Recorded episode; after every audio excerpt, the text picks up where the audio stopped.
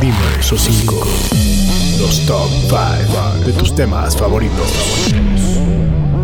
Iniciamos. Hola queridos amigos, bienvenidos una vez más a Dime esos 5. Yo soy Cintia Almeida y les envío un cálido saludo.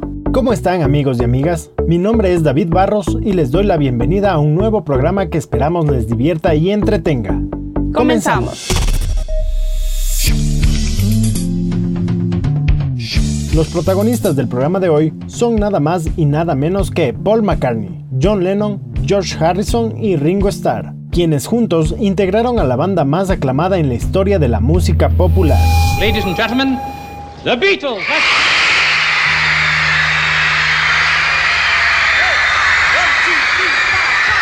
Close your eyes and I'll kiss you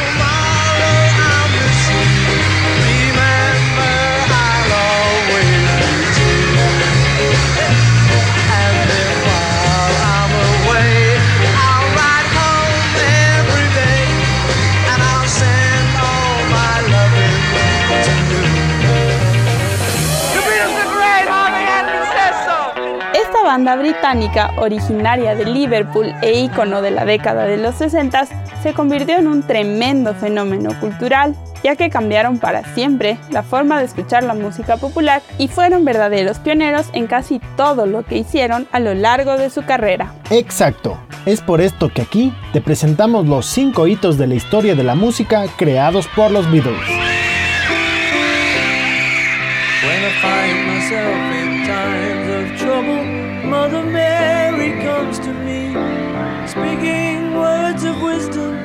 Let it be. And in my hour of darkness, she is standing right in front of me, speaking words of wisdom, let it be. Número 5. One, two, three, four. En el quinto lugar de nuestra lista tenemos a las letras de canciones impresas en las contraportadas de los discos. Así es, en la actualidad es muy común y casi una regla a seguir la impresión de las letras de las canciones en el material que acompaña a los discos de los músicos. Pero el origen de esta práctica se dio en la época de los 60 y fueron los Beatles quienes lo hicieron por primera vez. When I'm home, everything seems to be right. When I'm home, feeling you holding me tight. He loves you, yeah,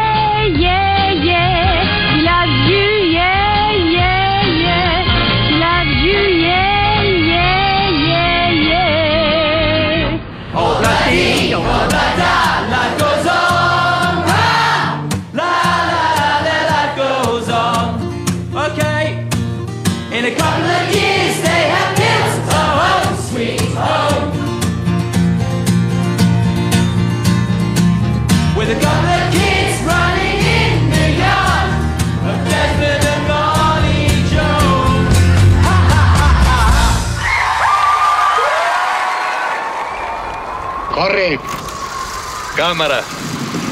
¡Acción! Todo surgió debido a que en el año de 1966 John Lennon se encontraba en la ciudad de Almería, en España, mientras se rodaba la película How I Won the War o Cómo gané la guerra, en la cual fue protagonista junto a Michael Crawford y Roy Kinnear. Fue precisamente a este lugar que acudió Juan Carrión, un profesor que enseñaba español a los soldados estadounidenses que habían sido enviados a España. Además, enseñaba inglés a través de la audición, y eran las canciones de los Beatles sus preferidas para este método. Sin embargo, la transcripción de letras representó un gran desafío para él. Empezó todo cuando llegó John Lennon a hacer una película aquí a Almería. Entonces yo enseguida mm, ya decidí ir a verle porque para mí las letras de las canciones eran muy importantes. Yo, yo iba, además de pedirle las letras, a darle las gracias porque durante todos estos años le- le- les habíamos utilizado en las clases como profesores. Por ello, Apenas tuvo la oportunidad de hablar con Lennon, le entregó algunos apuntes de sus alumnos para que viera la necesidad de que las letras de sus canciones se hicieran públicas y le sugirió que las incluyera en los discos para facilitar así sus lecciones.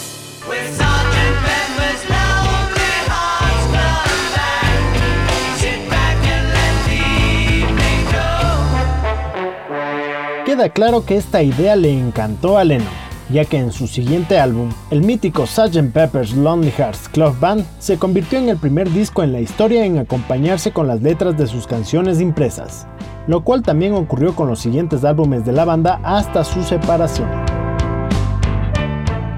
Por otro lado, el artista también agradeció personalmente a Juan que usara sus canciones en el ámbito educativo y posteriormente ordenó a la discográfica enviar al profesor una copia de cada uno de los discos posteriores a este acontecimiento. Esta historia real también inspiró a la película española Vivir es fácil con los ojos cerrados, escrita y dirigida por David Trueba y que fue estrenada en el 2013. Lo que John Lennon nos grita a nosotros es help. Help. Todos juntos. Su título fue extraído de un fragmento de la canción de los Beatles Strawberry Fields Forever. Living is easy with eyes closed. Misunderstanding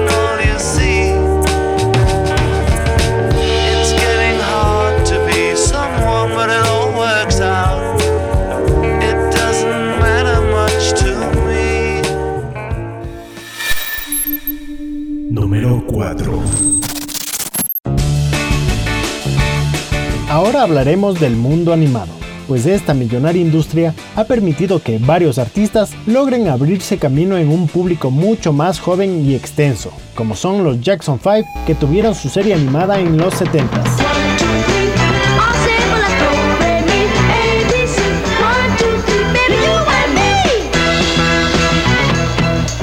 Jackson 5. o los New Kids on the Block en los 90s.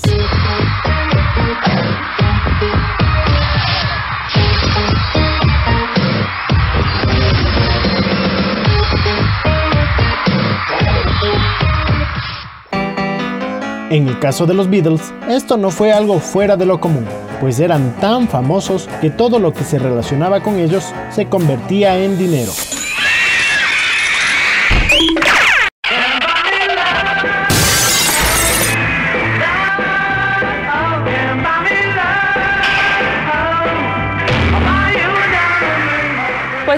The Beatles se convirtió en la primera banda musical en ser representada como caricaturas para la televisión y el cine.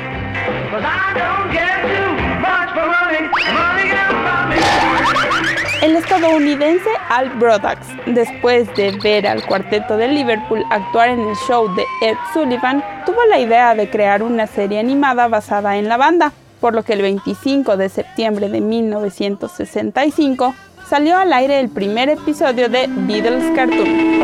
Los Beatles en Por favor, señor cartero. Producida por George Dunning, esta serie fue transmitida por la cadena estadounidense ABC desde septiembre del 65 hasta septiembre del 69. Y contrario a lo que se podría pensar, los miembros de la banda no tuvieron nada que ver con su creación y no les agradó mucho, por lo que ni siquiera prestaron sus voces. No obstante, bastó con que prestaran su imagen y su música para que se convirtiera en todo un éxito. No me crean cobarde, pero este lugar me inspira miedo. Es culpa de Ringo. Él fue el que dijo que visitáramos Transilvania. Me equivoqué, quise decir Pensilvania y me hizo falta un lápiz porque lápiz en inglés se dice pencil.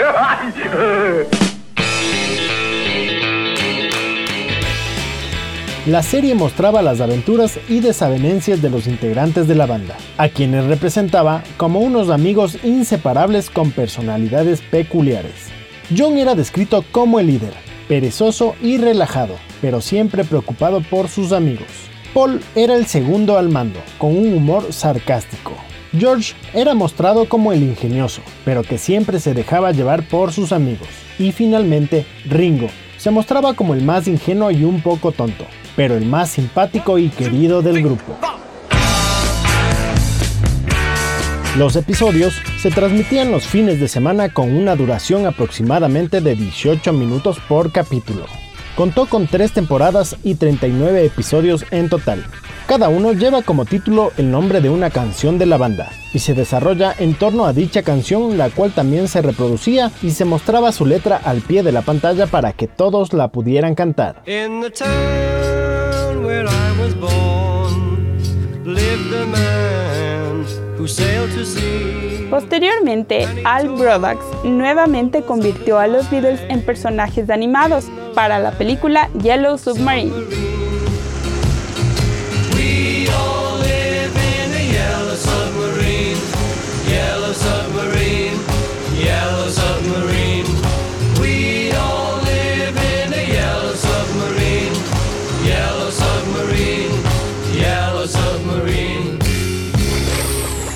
Estrenada en julio de 1968 y desarrollada en el colorido y fantástico Pepperland, un paraíso irreal bajo el mar, esta vez entregó a los espectadores una imagen totalmente diferente, en donde sus personajes fueron mucho más parecidos a los músicos en la vida real y tuvo muchas más influencias sinfónicas y tintes psicodélicos propios de la banda en esa época, por lo que rápidamente se convirtió en una obra maestra del arte pop.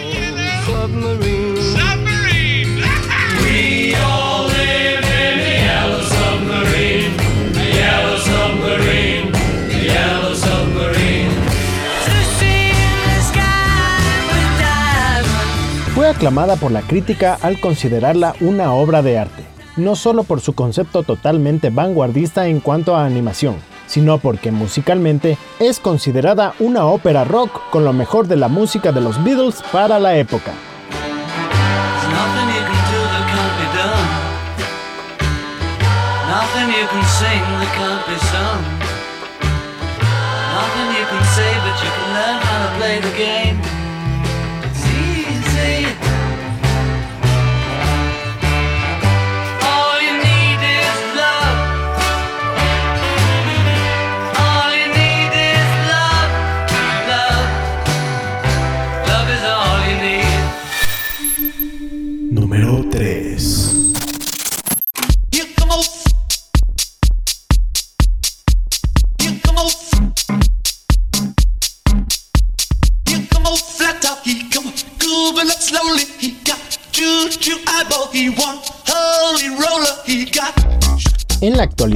Con los avances tecnológicos, es de lo más común escuchar superproducciones en lo que al ámbito musical se refiere, tanto que inclusive hay álbumes completos producidos únicamente con aplicaciones de un teléfono inteligente. Pero antiguamente la música era más pura y las grabaciones de los sencillos se llevaban a cabo con toda la banda en el estudio de grabación, tocando una y otra vez la misma canción hasta que estaban satisfechos con el resultado. Los propios Beatles lo hacían de esta manera y la prueba más fehaciente está en la canción Twist and Shout. La última canción del álbum Please, Please Me, en donde John Lennon canta con una voz ronca, resultado de las repetidas veces que grabaron sus canciones para este álbum.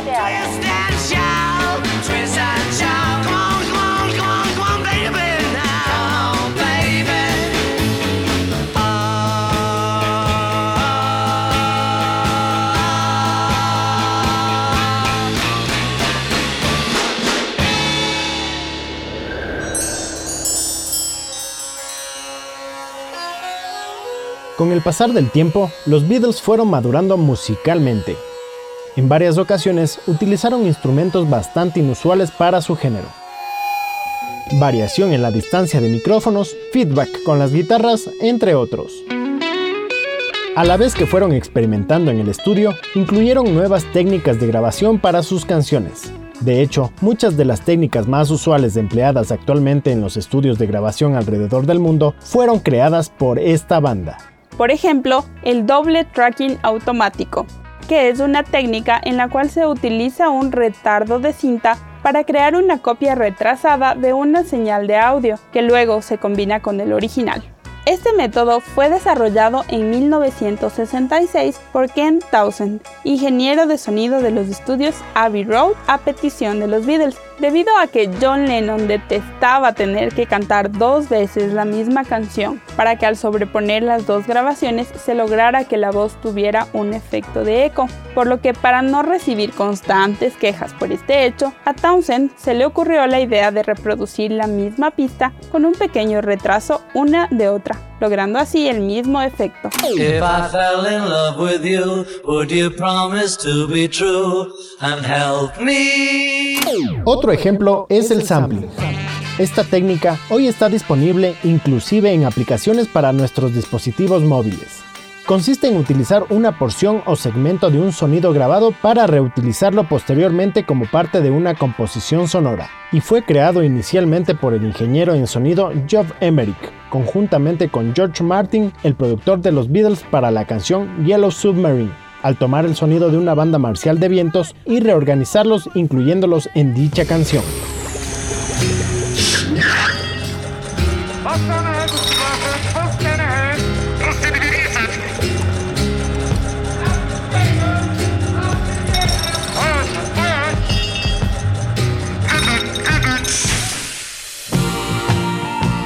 Pero el ejemplo más notorio de uso de esta técnica fue durante la grabación de la canción Pink for the Benefit of Mr. Kite, para la cual grabaron varios sonidos de órgano, calíope, armonio, piano y otros instrumentos, además de sonidos de rifle, gente gritando, entre otros, y los incluyeron en piezas, dándole este famoso ambiente circense que quería Lennon y que la convirtió en una de las canciones más singulares de la historia.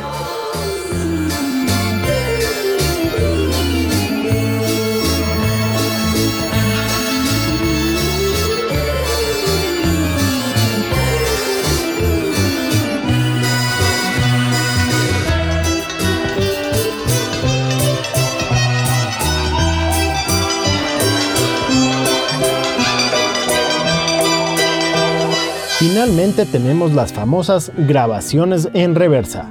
Hoy en día existen miles de grabaciones con la técnica sonora backmasking o sonidos grabados a la inversa, ya sea porque a las bandas les gusta el efecto o porque quieren darle otras connotaciones como los famosos mensajes subliminales.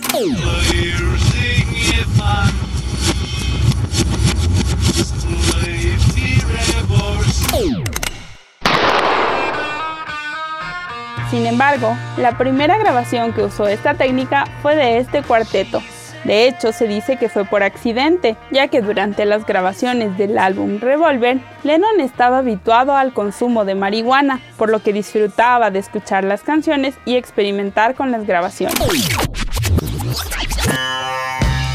Un día, por accidente, presionó el botón de reversa en su grabadora mientras escuchaba la cinta de Tomorrow Never Knows. Y escuchar ese sonido de todos los instrumentos al revés le pareció increíble, por lo que compartió esta experiencia con los demás miembros de la banda, a quienes también les encantó, y decidieron incluir este sonido en la versión final de la canción.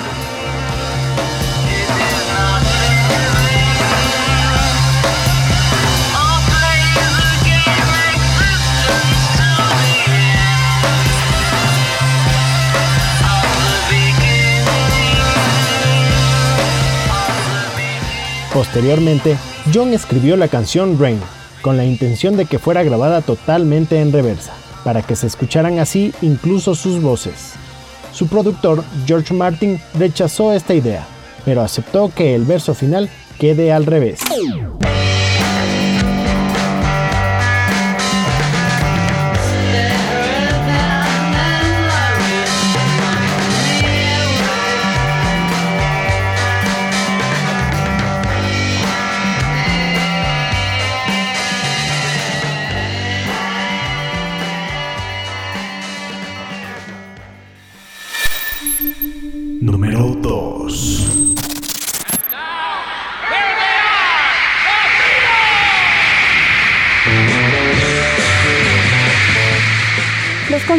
Como los conocemos hoy, con una gran audiencia que demanda realizarlos en lugares gigantescos como estadios, antiguamente no existían y fueron los Beatles quienes cambiaron este hecho.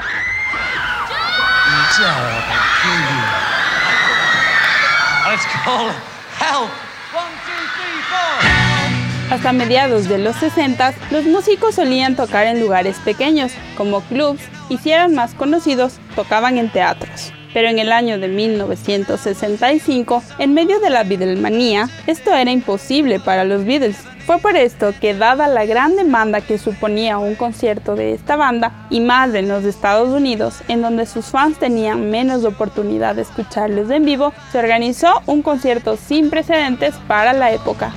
Este hecho los motivó a buscar una manera de congregar a una gran cantidad de personas en un solo lugar, lo cual se lograría preparando el concierto en un estadio. El elegido fue Shea Stadium, a donde acudieron un total de 55.600 personas y se llevó a cabo el 15 de agosto de 1965. Here are the Beatles.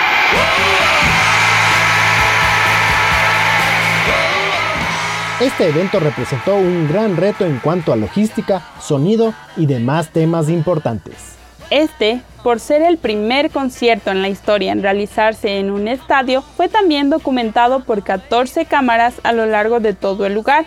The Beatles at Shea Stadium es un documental acerca de este icónico evento, producido por Ed Sullivan, NEMS Enterprises y Suba Films, y fue puesto al aire por la cadena británica de televisión BBC el 1 de mayo de 1966.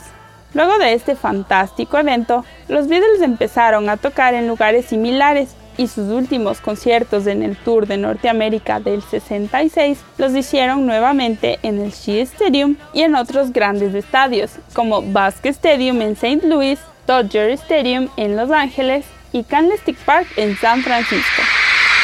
Thank you very much. Thank you. We'd like to sing. Wow. Well, we'd like to sing a song now. Can you hear me? Can you hear me? Yes!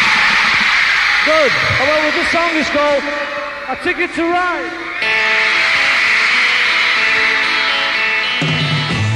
Posteriormente, la banda dejó de realizar giras, pero casi al final de su camino juntos, poco antes de su separación, volvió a realizar un concierto en un lugar poco peculiar.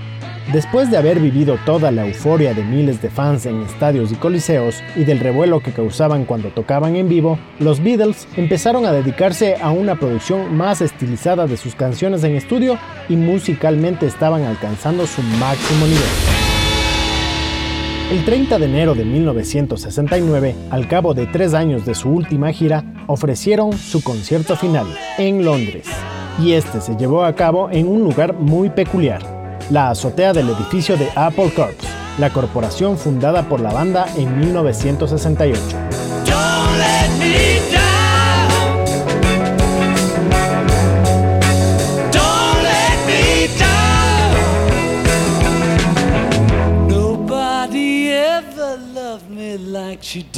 Fue por supuesto un concierto gratuito que congregó a una multitud de oyentes en las calles cercanas y la banda tocó hasta que la policía intervino. El concierto fue documentado en Let It Be, que por cierto fue también uno de los primeros documentales de banda en la historia, que llegó a las salas de cine el 13 de mayo de 1970 y que pronto tendrá una nueva versión dirigida por el cineasta neozelandés Peter Jackson.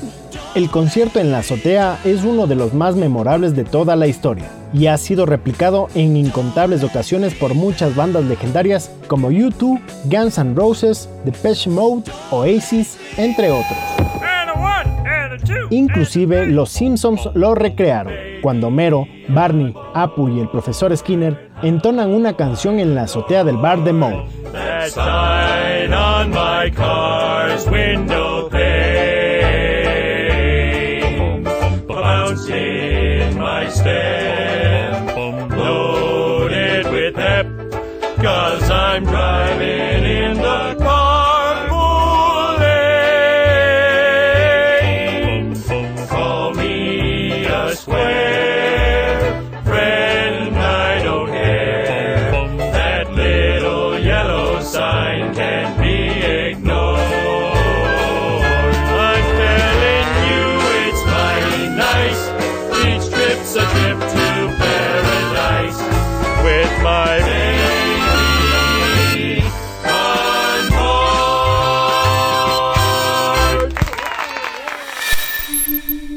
Número 1. Ladies and gentlemen, rock and roll. Somos la generación que creció con MTV y que ahora goza de YouTube, por lo que nos es difícil imaginar la vida sin los increíbles videoclips. Pero ¿se han preguntado cuál fue el primer video musical de la historia? Pues probablemente este es uno de los puntos más interesantes en el legado de los Beatles. I give her all. That's all I do. And if you saw my love, you'd love her too. I love her. Corría el año de 1964, durante el apogeo de la Beatlemanía, cuando durante 16 semanas se realizó el rodaje de la película en blanco y negro A Hard Day's Night. It's been a hard day's night. Esta comedia musical, dirigida por el estadounidense Richard Lester, se estrenó el 6 de julio de 1964. Fue creada bajo un estilo de documental ficticio que mostraba un par de días de la vida de la aclamada banda, que se encontraba feliz por la atención desmedida que recibía, pero que en ese momento buscaba nada más que un poco de paz y tranquilidad. Durante el film podemos ver el constante acoso de los fans, la vida agitada de sus integrantes y por supuesto su genial música.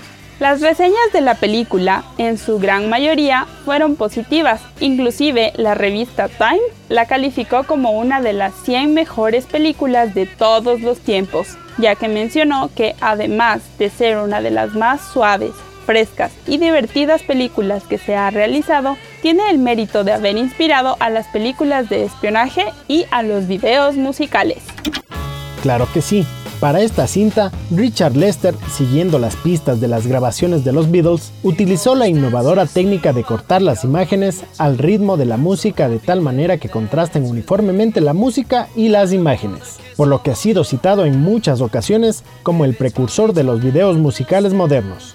Tanto así que en el año de 1984 fue nombrado por MTV como el inventor del video musical. Richard Lester and the Beatles, first in the video vanguard.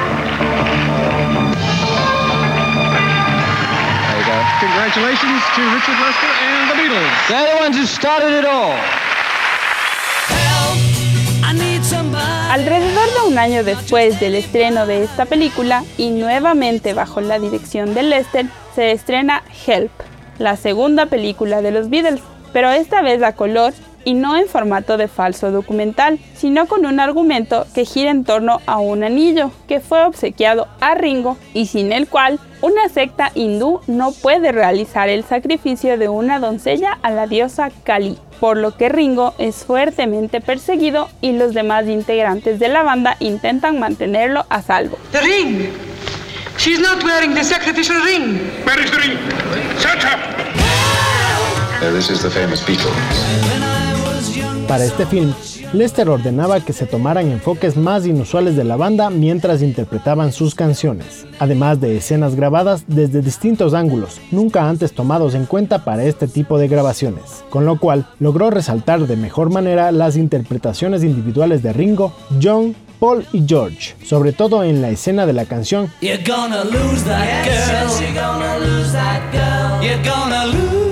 You're Posteriormente, la Beatlemanía estaba fuera de control, por lo que a la banda se le hacía cada vez más difícil realizar presentaciones en vivo. Por un lado, estaba el hecho de que durante sus actuaciones los gritos de los fans eran tan fuertes que vagamente se escuchaba su música. Y por otro lado, lo agotador que resultaba ofrecer actuaciones alrededor del mundo de manera constante. Fue por ello que a finales de 1965 los Beatles filmaron 10 clips promocionales diferentes para 5 de sus canciones.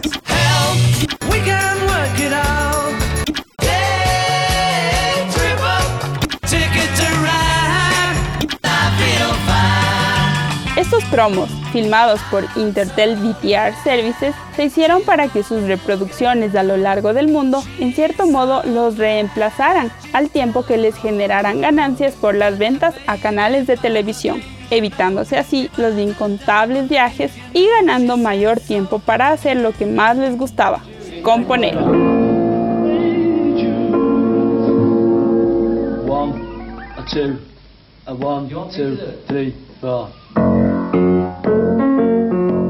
Este hecho, como ya lo mencionamos antes, les permitió cada vez desarrollar mucho más su creatividad en el estudio de grabación. Y a medida que su música se volvía más psicodélica, sus videos promocionales también, como se puede ver en los primeros videoclips grabados en formato para cine, Penny Lane y Strawberry Fields Forever, que nos deleitan con slow motion, grabaciones invertidas, filtros de luz y color, entre otros.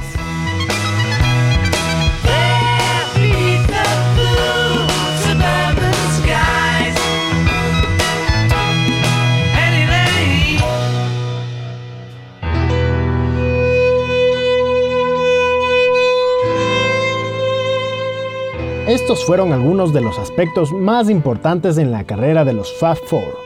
Sin embargo, la lista es mucho más extensa ya que fueron los primeros en crear un álbum conceptual. Fueron los primeros artistas en protagonizar una transmisión satelital mundial.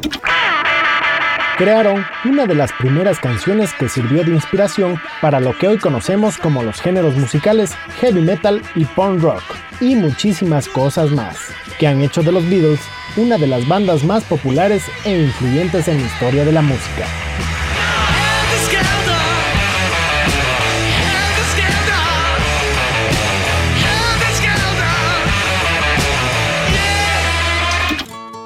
Es por ello que nos permitimos citar a continuación una frase del famoso escritor inglés Barry Miles. Los Beatles siguen siendo el patrón por el que se mide y siempre se medirá a los demás, porque nadie llegará jamás a ser más grande que los Beatles. Hemos llegado al final de nuestro programa. Como siempre, deseando que nuestra selección de hoy les haya gustado. En verdad esperamos que hayan disfrutado de este programa tanto como nosotros. Nos despedimos, recordándoles que tenemos una cita todos los jueves en los que les presentaremos los mejores tops con los más variados y entretenidos temas de toda la red. No olviden seguirnos en nuestras redes sociales como arroba dime eso 5 y escucharnos en Spotify, Apple Podcast y iVoox.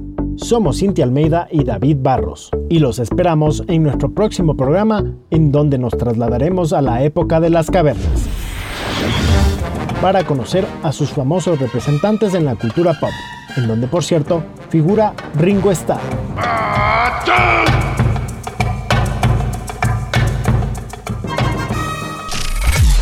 Esto fue Dime esos 5 datos y curiosidades de los tops que marcan la historia.